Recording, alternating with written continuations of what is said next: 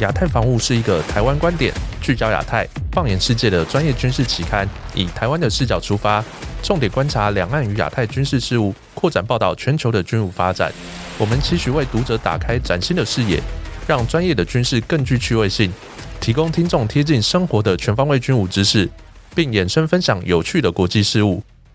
本集是我们亚太防务 Podcast EP 二十一，我是允中，在我们这一集安排我们。亚太防务杂志总编辑郑继文老师担任主讲。总编辑你好，大家好，我是郑继文。另外，我们也邀请在过去几集节目当中也曾参与我们对谈介绍呃一些新书的燎原出版社的主编欧兆威。那在这一次的节目当中。会为我们带来本在十月中旬才刚发行、刚上市的书籍，叫做《台湾军机赏》。那如果喜欢这些军机的军迷的朋友，特别有福啊！这本新书里面，我们待会先不破雷，那就是待会就交由我们郑基文主编来主讲。因为这本《台湾军机赏》可以说是全民国防的一个入门的一个读物。如果有兴趣的读者啊，那待会可以细细的品尝我们待会的访谈。先欢迎我们辽源出版社的主编欧兆威先生。呃，各位听众朋友，大家好。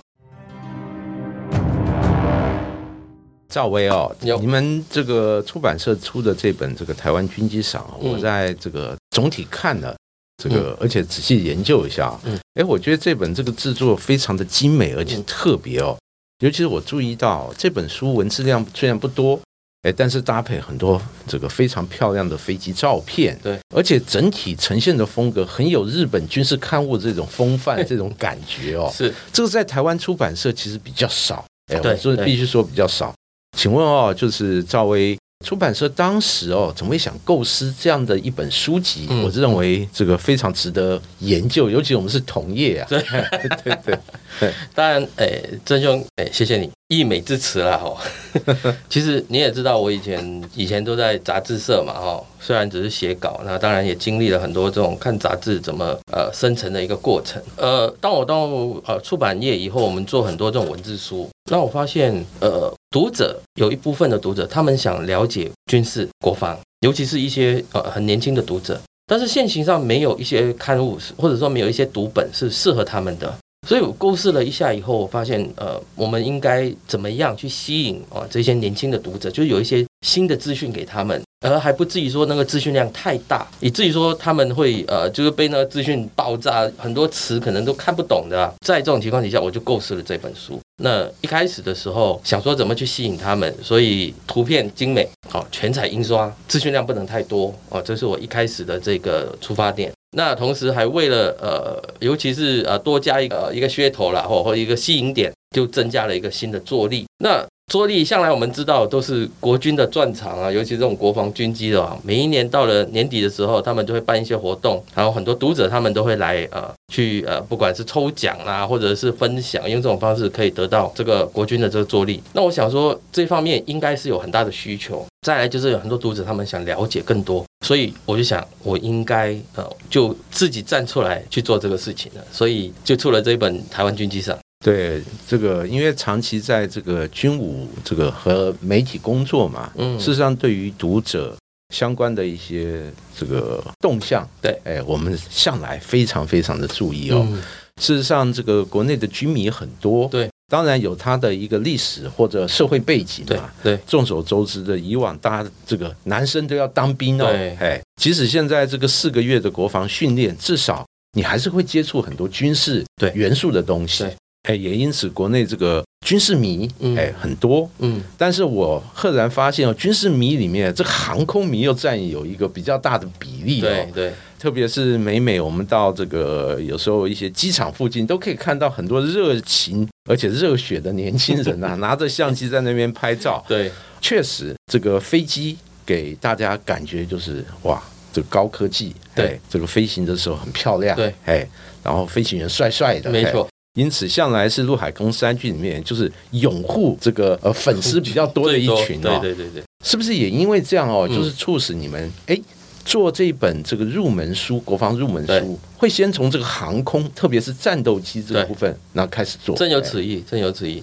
其实一开始的时候，呃，我的构想是做这个呃三款啊跟国际国造有关的飞机啦。就是 F 五，然后 IDF，然后就是这个永鹰啊，刚好这三款都跟呃台湾自己制造是有关的。这个计划在进行的时候是七月份啊，等到八月共军的这个围岛的这个演习以后，我想说，哎，我们暂时把这个国际国造的部分先减少一点，让呃更多读者他们去了解说，哎，在两岸对峙的这种情况底下，台湾的这个军机有哪一些是有哪一些是他们需要注意的，而这些飞机在这个这段演习前，他们又做了哪些事情？那我一想说，那当然就是 F 十六，所以我就把很多 F 十六的元素拉了进来，尤其是 F 十六这几年又有很多呃升级改造啦，还有很多的这个故事。那再来就是 F 五了。当时我在规划的时候，我还不知道说，呃，今年那就是在这个双十国庆的时候，F 五会作为一个空中分裂式的其中一个主角。那我当时想说，哎，因为 F 也快退休了嘛，吼。退快快退役了，而且它上面又有一些，比如说它涂装很特别啊，有虎有这个虎斑的，有这个丛林迷彩的。我想说，从这一点这种外在的这种吸引点，就让我们的读者去注意到这架飞机哦，而不是说把重点都放在说啊这架飞机老旧啦，这架飞机它的性能不够好啦等等这样子。借由这种方式，让他们对这个东西有兴趣。那其实我觉得，呃，尤其是今年呢。好好几次这种很多的跟军事有关的，就是这些活动，我发现现场都有很多这种比较年轻的这些呃民众，甚至是有女性的民众，他们都会去了解这种事情，而从而之后他们也会去问说，哎，这个为什么会这样？那我觉得想了解的人太多了，那我们何必就真的是做一本来满足大家？嗯，是赵薇刚才大概大概分析了一下，而且介绍一下这本书当时编辑和构想的一个起源。对。还有为什么要这样做？嗯，当然，我们现在再把话题回到这本书本身，是能不能为大家再细部介绍一下啊？您这本书的特色？还有您觉得最特别的内容，或者组成一些元素，对，是哪些？哎，呃，当然，因为书里面我们不能够，不可能说，哎，每一款战机都做介绍。尤其当我知道我这个消息以后，很多人说啊，为什么不出这一这一介绍这一款呢？很多人想知道为什么不出那一款。呃，但一就正如我一开始所说的，一来我们的篇幅有限，那呃，我从一开始我就告诉自己说，我要控制那个文字量。而且我的文字要呃跳脱过往哦，我们在写这个军事文章的时候，军事报道的时候那一种。很自私的那种文字，希望用民众比较呃常看到的那些啊比较轻松的，或者说即使我讲的累赘一点，但是我希望让他看得懂的这样子的方式来下笔。呃，也借由这种这种方式呢，让他们诶了解说啊，原来这个军事这个东西距离我这么近哦，而不是用一些很术语的方式，他看到他就怕了。一段文字下来，他每一个字都看得懂，但是摆在一起什么意思不了解啊。我们尽量要跳脱这样子一些。状况，当然，因为一整本书下来啊，也不可能说每一篇都这样子啊，总会有一些比较专业的一些文字。那这些的话，就是呃，我们的共同作者这个呃 IDF 的金国浩这个粉砖啊，他本身就贡献了一些啊比较专业的一些文章，让啊读者了解说国军平常他们都在做些什么。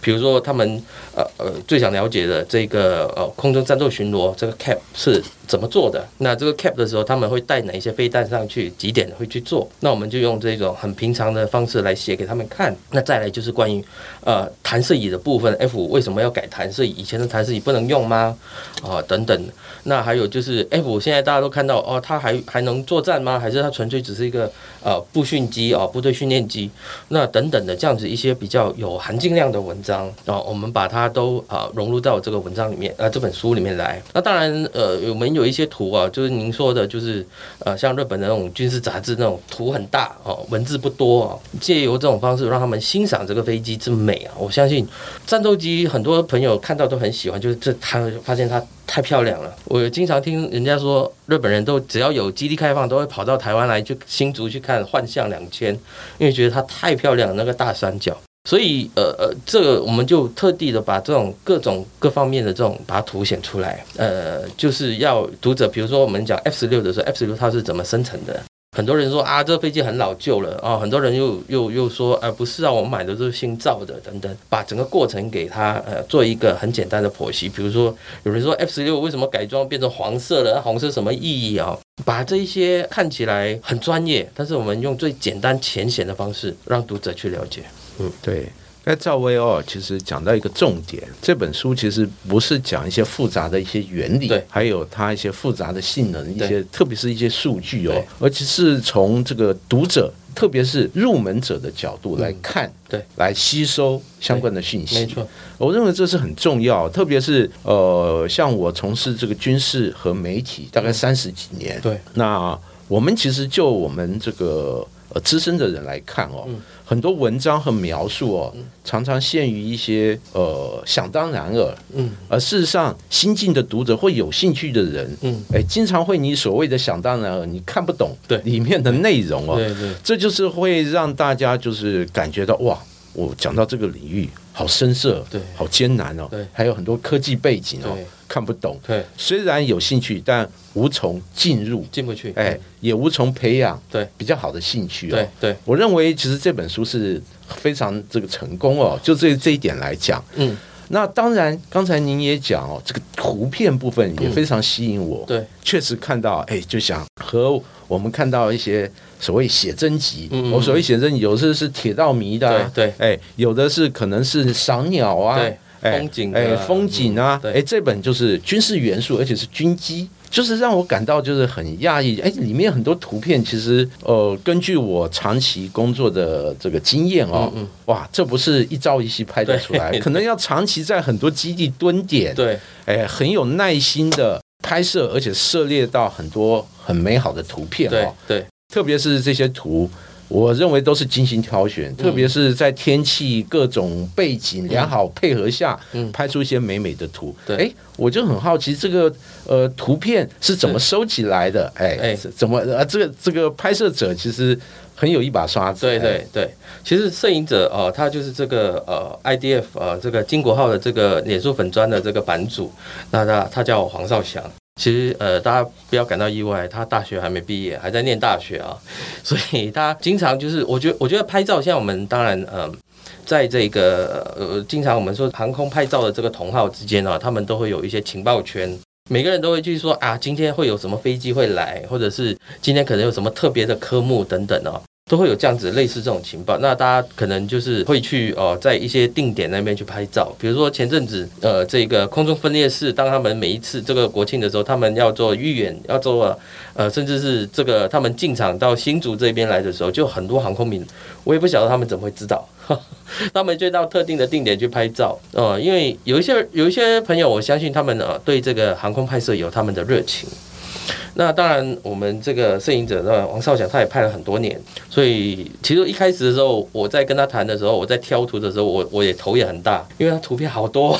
我不知道从何挑起啊。呃，当然，我们就是后来就 focus 在一些，我们说，哎，我怎么去把飞机的这个漂亮的一面呈现出来，以这个作为我们的呃这个出发点，然后去挑图。那当我们要讨论一些比较细节的东西的时候，哎，我们就可以挑一些呃，比如说呃起飞的啦，或者是他们在这个大屏上面排队，像我们封面的这一张哦。我们封面这一张虽然是一家呃是几家 IDF，那行家一看就知道这在哪边拍的，是在制航基地拍的，因为只有这样制航基地它的那个跑道头那边是哦有有一点坡度这样子哦，那刚好就是它的那个闪光灯，它翼上那个闪光灯一闪过来的时候就拍了下来，所以这张照片非常吸引人，呃而且又呃虽然我们经常说啊国内很少有机会拍这种大象漫步啊。那这一个就有点累，大象漫步。其实他就是在跑道头上面几架飞机啊停在那边啊准备继续起飞。我觉得呃用这种方式给他去看说战机的美吧，就是以前我们觉得它是一个捍卫战士，但其实假如你把它放对了，你用不同的方式诠释以后，你发现它是一个空中的女武神啊。对，每一个飞行员他们都会认为说啊这是我的女神，那何不把他的女神就跟大家一起分享，让大家看那个飞机的那个眼光都会不一样。对，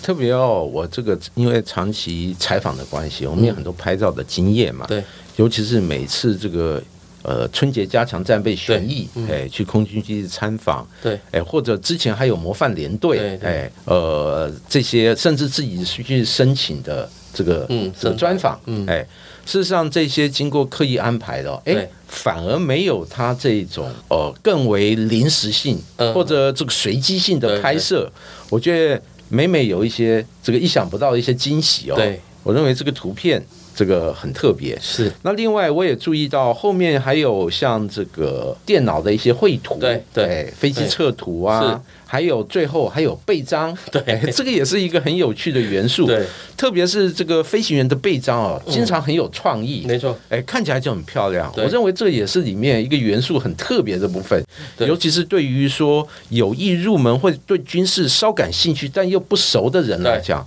我认为这个是非常吸引他们眼球的部分。对，因为呃，其实我我观察，尤其是今年大家知道啊，《捍卫战士》上映了以后。非常在台湾哦，创下了很多很多的佳绩嘛，哈，几乎每。几乎每个礼拜就说票房又又飙升了什么之类的。一开始我想说哇，我们这一块的影迷有这么多吗？就很我当然我身边有些朋友有五刷八刷甚至有十刷的哈，就同一部电影都去看那个 IMAX 去看那个四 D 的哇，我说太疯狂了。我自己虽然很想看，但是我也没看这么多次。后来有一次我到呃一家这个呃卖这个军品纪念店的一家店里面去，呃我很意外，因为那个店主是我朋友，那我原本只是找他去聊聊天。结果在他店里面，我很意外的发现，有很多女性的影迷，他们周末看完电影了以后，然后跑到店里面来去买相关的纪念品，买 Top Gun 的相关纪念品。我当下我看到我吓到了，因为他们来，他们不是呃纯粹只是来呃朝圣。他们每一个人来都买超过三千块的哦，各种的背章啊，呃，这种钥匙扣啊等等，跟 Top Gun 有关的，只要跟 Top Gun 有关，他就一律不手软都要买。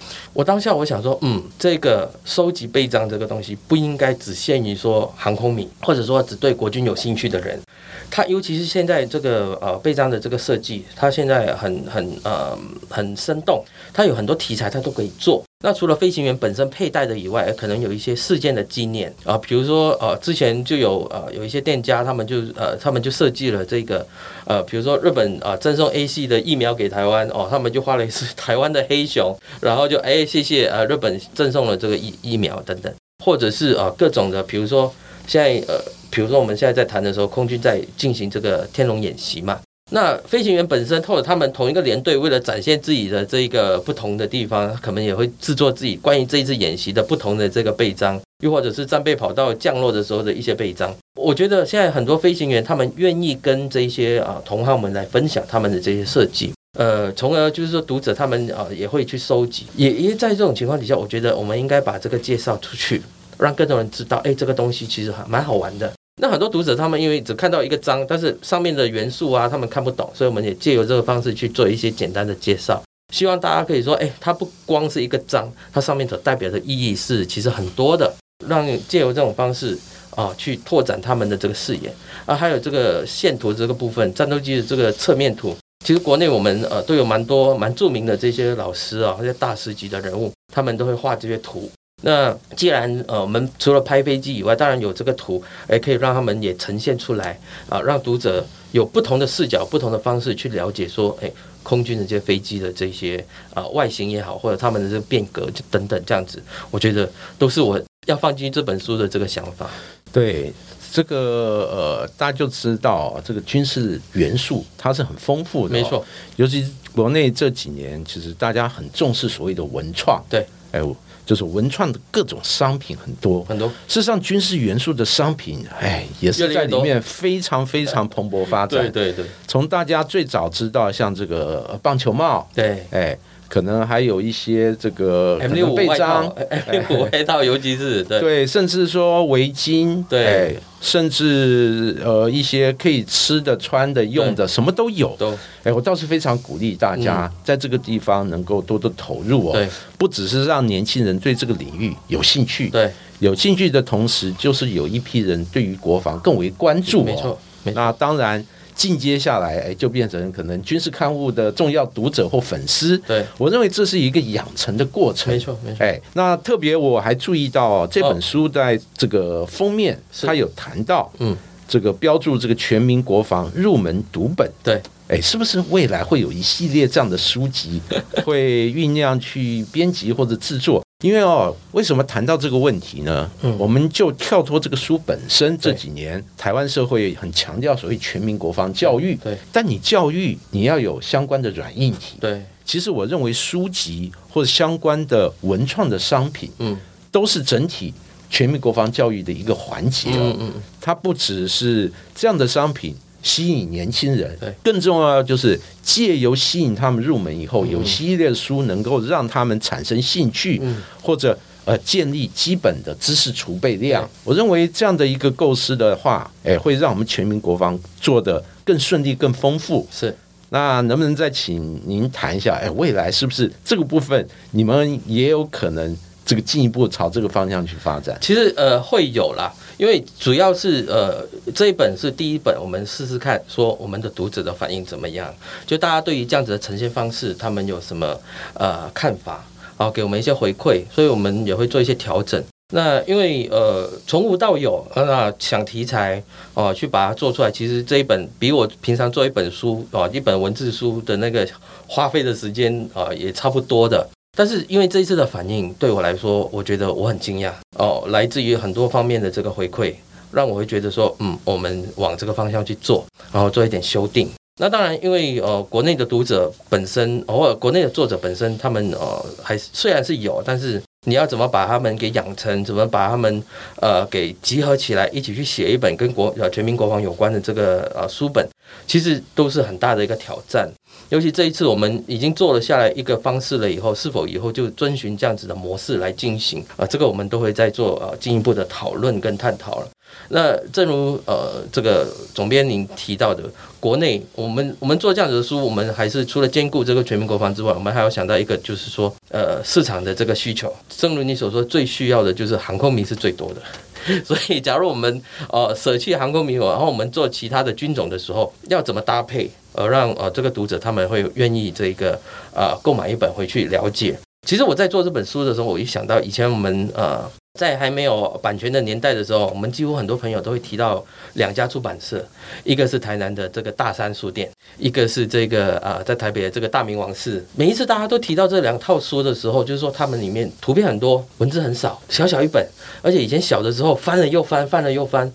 即使现在都已经四五十岁人了，家里都还有几本的如数家珍了哈。甚至是把以前的，比如说那个翻译啊，日式的翻译翻过来的那个文字啊，比如说虎视战这叫。提个尔什么之类的这种，呃，汤姆猫这种 F 十四这种名字，大家都都能够如数家珍啊。即使他自然都是错的，但是他会还是觉得那好好玩。我觉得就是以前的这种书本，让他们留下了深刻的印象。